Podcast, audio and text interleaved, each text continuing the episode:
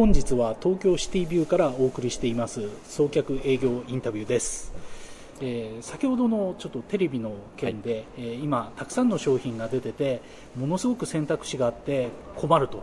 テレビですら液晶があったりプラズマがあったり3倍速があったり4倍速があったりいろいろあるというところのお話なんですが、はい、具体的にこうお客さんが今混乱していると。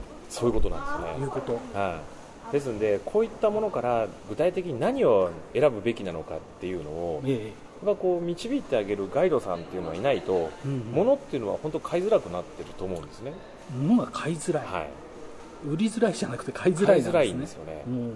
で実際にあのじゃあその物を買う時っていうのに、何もそのこだわりがなくて例えばああまあこんなもんだからいいやっていうような形で選ぶものであればええ。何でもいいと思うんですけども、まあ、100円ショップとかそういうこで買うものとなんですよねですね。ところがまあある程度、まあ、今はそのだんだんハードルが高くなってきてましてえ前はまあ1万円以下だったらまあそんなに選ばなくてもいいかなっていうのはあったと思うんですけども、だんだんそれがあのいや5000円、1000円っていう形でだんだんハードルが上がってきてるんですね。ええでそこに一番重要になってくるのは何なのかとお客さんにとって分かりやすさだと思うんですね、えうん。で私はそのそれに対してやはりもうその分かりやすさっていう形でものを再定義して作り出したものっていうのがやっぱよく売れてるような気がするんですね、具体的に分かりやすさっていうと、はい。商品が分かりやすいのか、はい。それともイメージがしやすいのかとか、はい。いろいろあると思うんですけどで大体私がこう一番最初に目につけるのっていうのは部品になるようなもの。部品になるような。なるようなものなんですよね。うん。これをうん。この部品をこういうものに組み込むことができたらうん。もっとこういった商品に対して価値が高まるんじゃないかとか、えー最終的にその生産コストがものすごく下がるんじゃないかとかそういうようなことをですねやることによってでそこで生まれる商品っていうのは具体的にどういうようなものができるんだろうかそれは果たして世の中に対して分かりやすく伝わるんだろうかっていうのをですねこう考えることがまず一番最初に来るんですね、うんまずはどこに組み込もうか。そうなんです。そうするといかに生産コストが下がったりとか、より高付加価値がつけられるもの、はい。でそそこでまたその出来上がる商品っていうのもやっぱ分かりやすくないとうん多分売れないと思うんですね、うん。ですのでそのヒット商品になるようなものにそれが組み込まれることになったらそれを、えーまあ、作り出した、まあ、地方の小さい会社だとか、うん。えーそういう会社あの、まあ、そういうところは非常に喜ぶわけだし、うん。でそれを組み込むまたメーカーも結果としてすごく喜ぶだろうし、なるほど。そしてそれが世に生み出されてでそれを手にした消費者っていうのはまた喜ぶだろうし、うん。ということはあのみんながハッピーになれる関係っていうのがあると思うんですね。みんながハッピーになれる、はい。あの誰かが一人だけ勝ってしまうわけではなくて、はい。みんながこう良い生活そうができる。なんですよね。でそれをまあ考えていくときにやはりやっぱり分かりやすさっていうのがキーワードになってくるんじゃないのかうんなるほど、う話を聞いたり見た瞬間にイメージが湧くっていうところですか、そうなんですね。分かりやすいというか。そうなんですね、で実際にじゃあそれがその世に出た時はどれぐらいさらに分かりやすくなるだろうか、まあ、ここら辺はまたメーカーさんにあのかかってくることだと思うんですけれども、まあ、そういった分かりやすさがどれだけあるかでやっぱりあの、まあ、そのもともとある商品価値よりも実はもっと高いところに本物の商品価値があるんじゃないかなと、なるほど。うん。まずせっかく商品の価値があるのに分かりやすくないから売れなかったものがはい。分かりやすくなって商品価値がさらに上がって、はい。えーみんなが良くなるっていうところですね。ですね。はい。はい。でまあ、そういうようなところでのやっぱりお助けができればやっぱりハッピーなんじゃないかと。なるほど。それも、ハッピーなはい、でもちろんその開発された商品以外にももしそのメーカーの商品なんかでも、あのー販売に対してうん。自分でお手伝いできるところがもしあればあれうん。それによってまたその消費者である、まあ、お客様をどうやって喜ばせてあげることができるかと考えるだけでもやはりまたそのハッピーな部分ってどんどん増えるんじゃないかそうですね、とで、まあ、それもまず一つのお助けであるお助けであると。はいでさらに今度は他にはどういうようなお助けがあるのかっていうと、まあ、今いろいろなところで、まあ、セミナーをやったりだとか、はい。あといろんなね。そうねあのトレーニングをやったりだとか、はい。まあ、そういうことをやっておるんですけども、はい。原則っていうものをですね原則はえー原則っていうものを、まあ、いろいろと考えていこうじゃないのかはいと思ってるんですね、なるほで、まあ、これはあの私の師匠に習ったことでもあるんですけども。師匠に習ったこと。はい、これあの今「8つの鍵」っていう本が出てるんですけどそこにあのロイス・クルーガーっていう師匠がいるんですおおロイス・まあクルーガー。そうなんですはい。あの、まあ、彼が昔からずっと言ってることにはい。何をするにしてもまず原則を探せと。8つの鍵の原則ですね。そうなんですねはい。でそれはそのその状況状況によって、まあ、もちろん違うんですけれどもうん。ただいろんなものに関して共通する原則は絶対あるはずだうんうんでそれは私もこうよく感じているところなんですね。そうですね。はい。原則がないとあのあっち行ったりこっち行ったりフラフラしてしまうと。そう。なんですね。それでまあ一つはその、まあ、さっきからよく出てくるハッピーというのはうん、私はもう大原則だと思ってね。ハッピーが大原則なんですね、まず。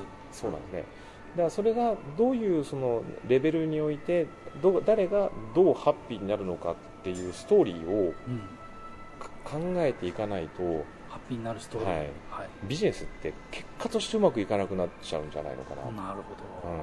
ど、よくでもビジネスは辛いものだっていうイメージありますよね。はそれはハッピーだっていうのと辛いものっていうのだとい、はい、全然発想が180度変わってしまうと思うんですよね。そうですね。ですのでおそらくはそこでその原則っていうものをじっくりと考えていないがゆえにうん。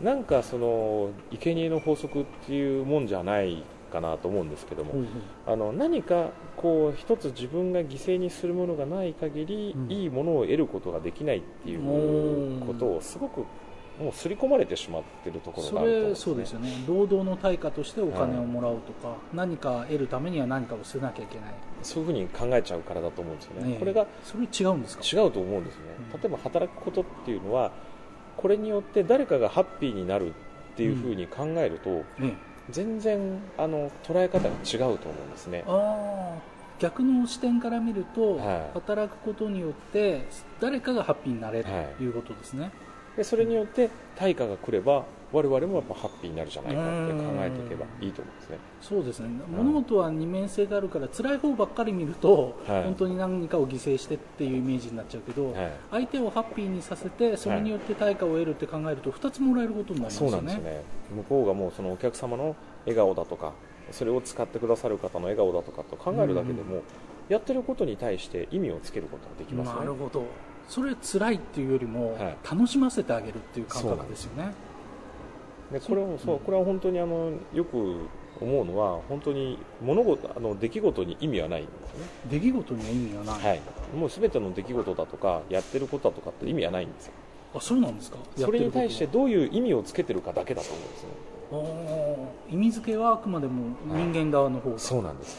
うん。ですので労働はあのビジネスは辛いものだっていうのはそういう意味をつけてるだけに過ぎないんですよ辛いものだっていう意味付けをしちゃってるのがあくまでも人間であって物事としてはそれはいいことでも悪いことでもないと、そういうことなんですよね。